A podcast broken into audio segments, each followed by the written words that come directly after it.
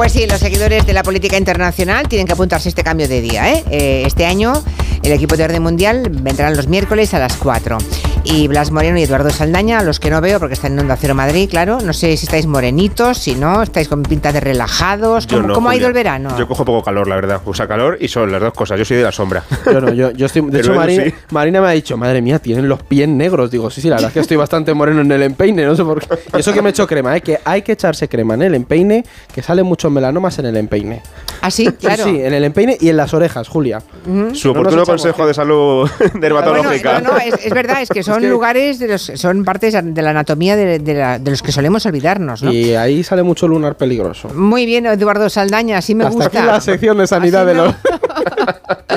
bueno, eh, vamos a ver si han estudiado o no este verano los oyentes, porque lo que sí mantenemos es la tradición de poner a prueba nuestros conocimientos o nuestra intuición, que a veces tiramos de intuición, hmm. en política internacional. Hoy, ¿qué les preguntamos a los oyentes? Y colgamos la pregunta en Twitter para que ustedes puedan votar, claro. Hoy hablamos de regadíos, Julia, y la pregunta es la siguiente. ¿Cuál de esos tres países utiliza un mayor porcentaje de su agua dulce disponible para agricultura, para regar? Y son tres, como siempre. Níger, Brasil o Francia. Uy, uy, uy, uy, uy. Chan, chan, chan. Mm, ¿Cuál de estos tres países usa un mayor porcentaje de agua dulce, del agua dulce de la que dispone, para la agricultura? Hmm. Níger, Brasil o Francia. Bueno, yo espero que no sea mm, Níger. ¿eh? Uy, uy. bueno, no vamos a hacer spoilers. No, no, no, no haremos ninguna pista. Lo digo porque aparentemente mm, o Brasil. Bueno, no lo sé. Bueno, ah. Anda que sí es Francia. Bueno, pues nada, lo dejamos ahí. Pueden ustedes votar ya en la página de Twitter de este programa. Em, oye, primero de todo, ¿Cómo están los máquinas? No, no, no, perdón. Eh, primero de todo es que quiero preguntaros por la noticia que ayer nos sorprendió, que es la adquisición del casi 10% de las acciones de Telefónica, el 9,9% por parte de una operadora, la más grande, de Arabia Saudí, que depende de la familia real saudí. O sea, una empresa saudí se ha convertido en la máxima accionista de Telefónica. Claro, es una empresa estratégica Telefónica aquí en España. ¿Qué hay detrás de esto? ¿Qué sabemos? Porque hace muy pocas horas. Es verdad, Julia, que han comprado un 4,9% seguro y luego el 5% que queda lo tiene que aprobar el gobierno porque según una ley que se aprobó el año pasado, en este tipo de empresas estratégicas tiene que dar el gobierno el visto bueno final antes de permitir la compra, ¿no? la, venta. Y también es verdad, esto también lo he leído esta mañana que me ha sorprendido y es que el gobierno no sabía esto. Ni el gobierno ni la oposición, ni, siquiera, ni, siquiera el presidente de Telefónica sabía esto hasta hace pocas horas antes del anuncio oficial. ¿no? Entonces, ¿por qué hacen esto? Yo no creo tanto que sea una cuestión de controlar el recurso estratégico de un país, porque no creo que sean tan maquiavélicos, sino que lo que buscan es eh, diversificar su economía. Arabia Saudí, como otros países del Golfo, Emiratos o Qatar, dependen muchísimo del petróleo o del gas, de los hidrocarburos al final. Su economía depende mucho de eso, pero saben que eso tiene fecha de caducidad, que antes o después eso se va a acabar. Sí, el petróleo, los que llevan décadas viviendo del petróleo, tienen que empezar a buscar otras vías de negocio. Pero mientras tanto tienen una cartera muy, muy gruesa, muy grande de ese dinero que han sacado del petróleo y lo invierten en otras cosas, ¿no? Para diversificar. Y lo hacen tanto, por ejemplo, como la Fórmula 1 o con el fútbol, que sabemos de muchos clubes y muchos premios que se celebran allí por ese dineral que ponen los saudíes o, los del Golfo en general, y también lo hacen con empresas importantes. Es el caso de Telefónica, pero también, por ejemplo, Iberdrola, eh, creo que es un 10% también, aproximadamente lo mismo que, que tiene Arabia Saudí con Telefónica. Qatar tiene ese porcentaje de Iberdrola, por ejemplo. Y Emiratos tiene incluso más, un 14%, si no recuerdo mal, de Vodafone. Y así tantos otros ejemplos que se podrían poner de empresas importantes occidentales en las que los países del Golfo están invirtiendo mucho, por eso, pues por hacer más negocio, por diversificar su economía. bueno, yo sí para hacer negocio, el tema es que se empieza haciendo negocio y se acaba eh, influyendo de alguna forma. yo iba a ir a eso. Es, que es una empresa estratégica la telefonía. yo iba a ir justo a eso, Julia, que al final, eh, esto lo hemos comentado alguna vez, pero mm, tiene tienes por un lado la parte telefónica, luego al final son cosas que como Estado, como país, tenemos que velar mucho y dentro del marco de la Unión Europea por mantener esa autonomía estratégica, ¿sabes? Claro, claro. Y al final... el, mercado actúa así, de modo que estos tíos, estos, quiero decir, eh, esta compañía de Arabia Saudí mm, compra eh, ese 9,9 y no se entera nadie en España hasta que el, eh,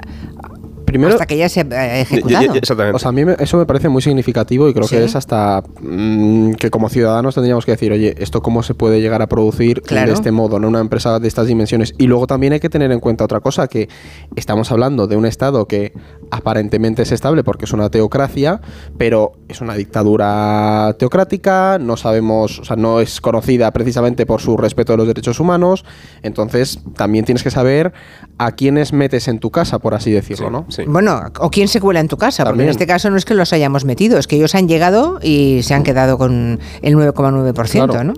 Bueno, seguiremos esto porque desde luego es una Sí, sí, es, es otro sí, es importante. mal de cabeza, ¿no? Ah, dolor de cabeza para los eh, para el gobierno, tendrá que controlarlo. Y ya lo ha dicho, creo que Nadia Calviño ya ha dicho que esto se va a, a- a atar corto, que tiene que controlarlo de cerca. Es que esto pasa como con otras empresas de telecomunicaciones chinas, por ejemplo, que a nivel europeo con Huawei, lo hemos comentado alguna vez, también en Estados Unidos, se les pone mucho coto porque precisamente cuando se va a telecomunicaciones y este tipo de tecnologías que son fundamentales hoy en día, es eso, son sectores estratégicos en los que no puedes Energía, entrar- tecnología Exacto. de microchips, defensa, ese tipo de cosas no se pueden vender a la ligera y a otro Telefónica, país. es que es la de las empresas más importantes del país. ¿sabes? Mm, Está claro, está claro. Bueno, pues nada, eh, fue noticia de ayer a última hora y mm, habrá que seguir la pista de lo que pasa.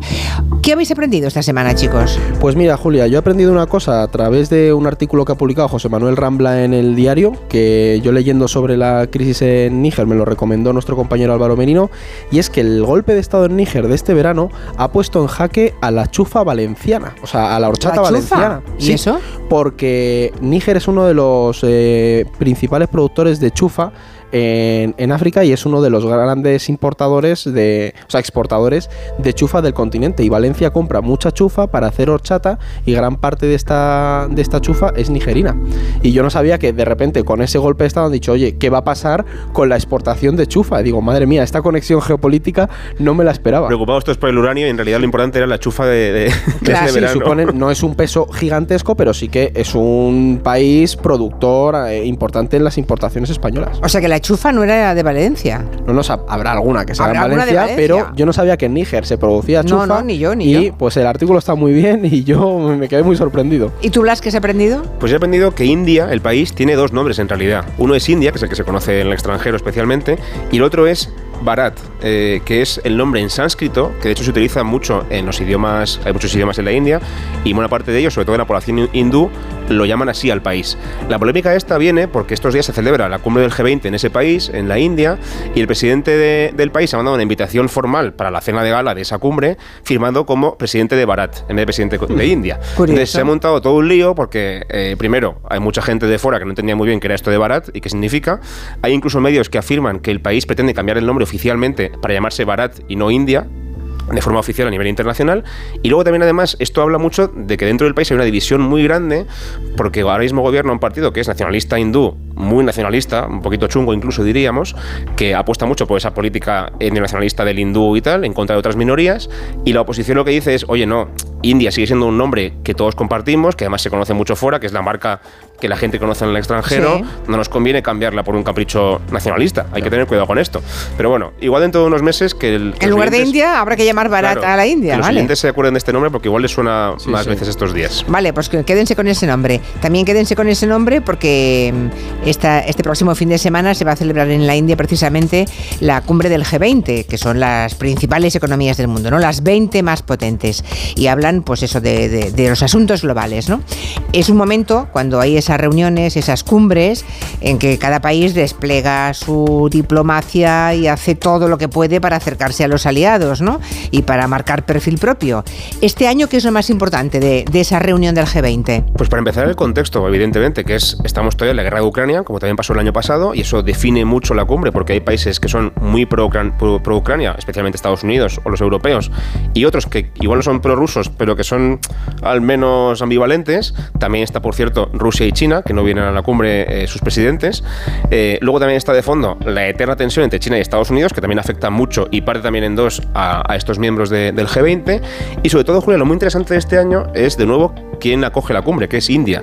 Recordemos que India este último año ha pasado a ser la quinta economía del mundo por encima del Reino Unido, o sea, ha ascendido en el ranking. Ya es también el primer país más poblado del mundo por encima de China. El otro día consiguieron llevar una sonda a la Luna por primera vez. A la chita callando esa, ¿eh? Entonces, Todo, todo este año es un año muy importante para India. Acogen el G20, el Mundial de Cricket, que es muy importante para ellos. Es decir, todo esto apunta a que India, y hay un run run cada vez mayor en los medios internacionales de que puede ser la nueva gran potencia, o al menos aspira a eso, incluso en contra de China, ¿no? Revalidando su, su poder. Así que que ellos acojan el G20 es simbólico por eso, porque dicen, oye, estamos aquí, somos la gran potencia ascendente, haciendo caso, ¿no? Por cierto, que la cumbre eh, es ahora, después de hace pocas semanas que se hizo la, la, de los BRICS, ¿no? En la que se anunció que este grupo de potencias del sur global iba a ampliarse, incluso podían entrar países como Argentina o como Irán. Oye, ¿qué supone el anuncio de esos países emergentes de los BRICS para el orden internacional. Esto eh, significa algo, ¿no? En el peso de la eh, en, las balanza, en la balanza del poder internacional, algo influirá. Pues sí que es un anuncio importante, o sea, eso sin duda, Julia. Pero es verdad que no debemos eh, pensar, como o sea, yo he leído muchos titulares, ¿no? De que esto iba a ser un cambio bestial a nivel geopolítico. Al final, el proyecto de los BRICS no ha sido tan potente como se vendió al principio. No sé si recordáis hace como 10 años, 15, que parecía que los BRICS iban a revolucionarlo todo. Ahora mismo lo que podemos decir es que es más un espacio de diálogo ¿no? entre potencias intermedias y potencias como China, que al final lo que están intentando es poner en común sus preocupaciones, que principalmente es la hegemonía del bloque occidental, de la OTAN, del G7, Unión Europea, etcétera, y al final lo intentan aunar y pues hacer distintas estrategias para minar un poco eso. Sobre si el sur global está ganando peso o no a nivel internacional, que es el otro gran debate, yo os diría que sí, Julia, y este anuncio también representa un poco eso. No es un peso como para rivalizar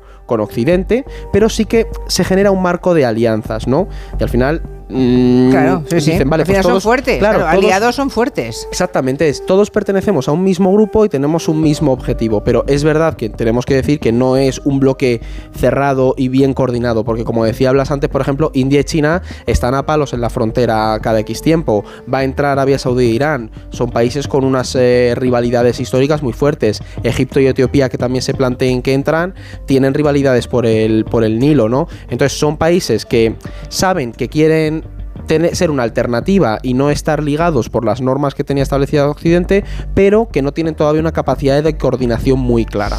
Lo que parece es que Occidente nos quedan cuatro días, ¿eh? entre una cosa y otra. Sí, o sea, al final el mundo está cambiando. Exacto, el mundo está cambiando delante de nuestros ojos. Por cierto, que no vaya a la cumbre del G20 el presidente, el líder chino, Xi Jinping, que no vaya Putin, vale. Eh, por razones obvias, ¿no? Tampoco mm. fue a la reunión del año pasado. Eso es. Pero el presidente chino...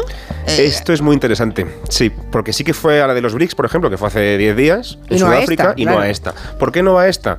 Se ha dicho, por ejemplo, que sea porque tiene una crisis económica interna muy grave y le preocupa mucho y tiene que estar en el país, pero claro, ¿y por qué a la otra sí, no? Entonces, lo que tiene más pinta, lo que hemos hablado también en la oficina nosotros eh, estos días discutiendo la jugada, tiene pinta de que es un desplante al gobierno de India, que como hemos dicho ya un par de veces esta tarde, tiene una pelea muy fuerte con, con, China a nivel económico, tecnológico, incluso físico, porque se pelean en la frontera en varios puntos en el Himalaya, y entonces no ir a la cumbre es alguna forma de decir, oye, pues boicoteo esta cumbre, no asisto, soy el protagonista o de los más importantes y no voy a ir. Hmm. Y también es una forma de decirle a Occidente, a mí el club que me interesa es el de los BRICS, que es el de países en desarrollo, y vuestro club de países mm, occidentales no me interesa tanto, paso de vosotros. Es un poco la forma de, de, de plantarse en ese sentido. Yo creo que no es tan buena idea para sí porque de alguna forma le deja como el único que no va, y no creo que sea tan buena idea para él a largo plazo, pero sí que creo que va por ahí la, historia. Vale, vale. otro asunto que imagino que habréis debatido mucho es lo de la muerte del líder de Wagner, de Prigozhin, víctima de un accidente que nadie cree que fuera un accidente. Obviamente. Se ha ocurrido un tupido velo, ya no se habla de, de Prigozhin, nada, el Kremlin parece que está silbando, pero no sé si esto puede tener alguna consecuencia. Lo digo porque la gente de Wagner, que son mm, decenas de miles de soldados, bueno, de soldados, de mercenarios, hmm. ¿ahora, quién los, ahora quién, quién los dirige? Pues es una gran incógnita, Julia. No se sabe muy bien qué va a pasar ahí. Hay gente que se va a reintegrar en el ejército, otra gente que será despedida, otra gente que se integrará también en otras misiones y otras empresas de seguridad privada que hay en Rusia, varias más aparte de Wagner. Pero bueno, eso es una incógnita importante. Y lo que también es muy interesante para mí es el impacto que, puede, que puede tener esto en el propio régimen de Putin, en, en Putin en su persona, ¿no? A largo plazo A priori parecería que es un gesto de fortaleza muy evidente, alguien me traiciona y le castigo de forma súper clara, ¿no? Con este accidente entre comillas, pero yo creo que es, a largo plazo es peor, porque lo que estás haciendo es dar a entender públicamente que tienes miedo al que haya un disidente, un opositor que te pueda plantar cara, ¿no? Y eso lo que supone son dos cosas, es lo que se llama la trampa del dictador. Primero, la gente de la que te rodeas es gente aduladora, es gente que es leal a ti y que te dice lo que quieres oír, pero que no es competente, a lo mejor incluso te da información eh, un poco podrida, un poco sesgada, simplemente para bailarte el agua a ti y que, no, y que no me castigues, ¿no? Por ser desleal. Eso supone que te llega información peor y tomas decisiones peores, como pasó, por ejemplo, en la invasión de Ucrania. Y la segunda cosa es que todo el mundo que no quiera ser un adulador del régimen tiene solamente dos alternativas, exiliarse o plantearse quizá estar un poco a la espera y cuando pueda derrocar a Putin. Y ahí si lo intentan, ir a muerte, porque mm, ya se ha visto que pactar con Putin no, sirve para absolutamente Claro, nada. no se puede dejar nadie herido, ¿eh? No se puede. Claro. Entonces, a, a a largo Putin no plazo- se le podría dejar herido. está Exactamente, claro. hay, que, hay que matar total. Entonces yo creo que eso a largo plazo es casi peor para Putin que, que si hubiera hecho otra forma de, de, bueno, de castigo un, poco, un poquito menos violento y evidente. Pero bueno, Oye, ¿y lo de Kim Jong-un en Rusia? El presidente de Corea del Norte, ese señor que todos tenemos en la cabeza, sabemos cómo es, ha ido a Rusia, ¿no? ha ido y al final esto es un rumor. ¿ha, ido ya o va, o va a ir estos días? Yo no lo sé. Yo creo bueno, que es- ya ha viajado. ¿Están ¿eh? anunciando que va a ir o no me acuerdo? La bueno. cuestión aquí de fondo es que revela un poco, esto es así, el cómo Putin ya depende de Kim Jong-un para, para su- abastecerse a nivel armamentístico de cara a la guerra de Ucrania. Es decir, lo más quiere re- comprar armas a Corea del Norte. Sí, o sea, la, clara, la alianza va a ir en esa línea, como ya lo vimos con Irán, pero al final lo revelador de esto es cómo nos encontramos con una Rusia que estás. Es que esto va a sonar así, pero estás teniendo que establecer una alianza clara y recibir a Kim Jong-un para que te suministre armamento en la guerra de No te Ucrania. queda nadie más con Claro, quien aliarte. Es decir, al final lo que te van a intentar mostrar como una imagen de fortaleza en realidad es un Putin que está teniendo que llamar a Corea del Norte para poder mm, tener una- un suministro armamentístico en la guerra de Ucrania. O sea, es bastante revelador eso, pero de nuevo vemos como al final pues tienes esas relaciones Corea del Norte, Irán, Rusia, es decir, siempre van a tender esos puentes y esos estados están ahí. Bueno, enseguida vamos a resolver la pregunta que planteábamos. De momento va ganando eh, Brasil. Eh, la pregunta que hacíais es cuál de los tres países siguientes usa mayor porcentaje de agua dulce para la agricultura. Níger, Brasil o Francia. Gana de momento Brasil. Le damos dos minutos más porque os quiero contar que mm, eh, vamos a hablar, cuando acabemos con, con el tiempo de política internacional, vamos a hablar del aceite. Y quiero confesarles a los oyentes que Eduardo Saldaña lleva muchos meses contándonos, no en antena, pero en privado, ojo con el aceite de oliva, ojo con el aceite de oliva. Oye, ¿qué pasa Eduardo? ¿Que eres vidente o qué? Es que soy muy friki, Julia. Me- lo he estado revisando antes y yo, no sé, llevaré desde cuándo, Mm, el verano del Lleva año meses pasado. de esto, sí. Sí, Lleva porque- un año el hombre avisando y advirtiendo. Pero Ten- te- Tendrás la casa llena de bidones. Lo de peor es que aceite. sí. Mira, Julia, te voy a Ay, confesar. ay, ay. A mí mi familia, en plan, me miraron como un loco cuando dije, tenemos que hacer una compra grande de aceite y guardarlo en el trastero. Y compramos bastante aceite, en plan, y tenemos el trastero con bastantes garrafitas de aceite por si acaso.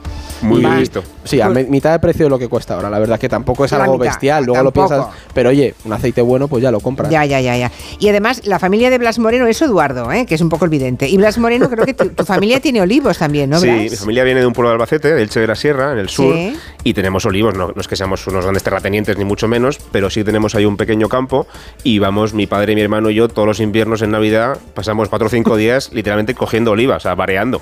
Ya. Entonces, Este año va a este año va a haber poco trabajo, Julia. Sí, no, hay, que- no hay aceituna. Pero podemos repasar, ¿no? La importancia que tiene el aceite de oliva en España, ¿no? El y sobre todo el aceite de oliva español en el mundo. Es que para que nos hagamos una idea, Julia, esto además eh, que estuvimos mirando datos porque sa- hemos sacado una serie de piezas sobre esto, eh, España representa el 44% del aceite de oliva del mercado mediterráneo.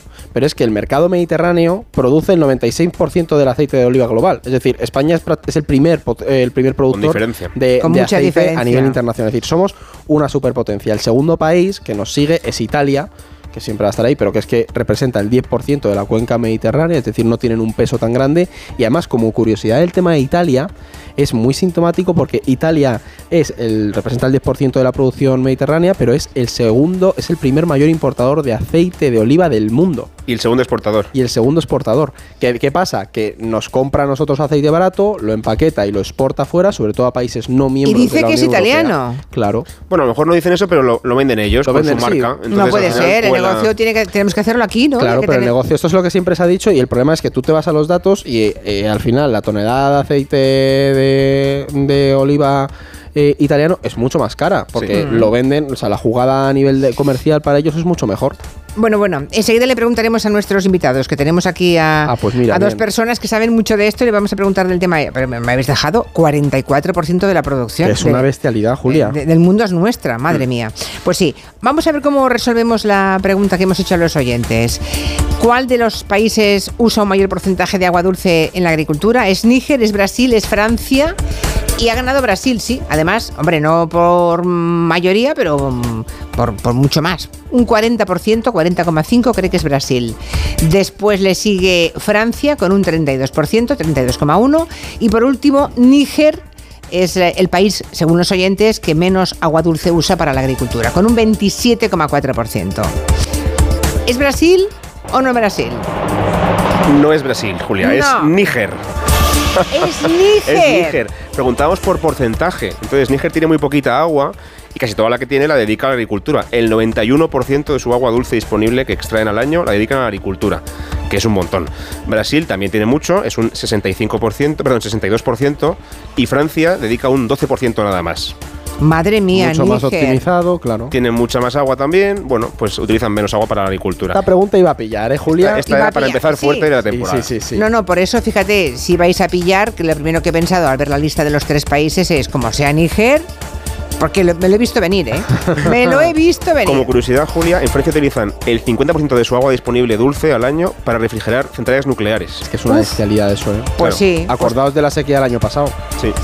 El 50% del agua disponible para Hablo de memoria, pero vamos, el 40 y muchos debe ser. sí. Madre mía. Muy interesante. Oye, la semana que viene podemos seguir con esto del aceite de oliva, pero aplicado a otras cosas, ¿no? Podríamos hacer un- ejercicios comparativos de España con el mundo. Vale, ¿Vale? suena bien. ¿Tomáis nota? Lo ¿Sí? tomamos, venga. Pues venga, hasta la semana que viene. Buena tarde. Dejadme que salude a Cristina.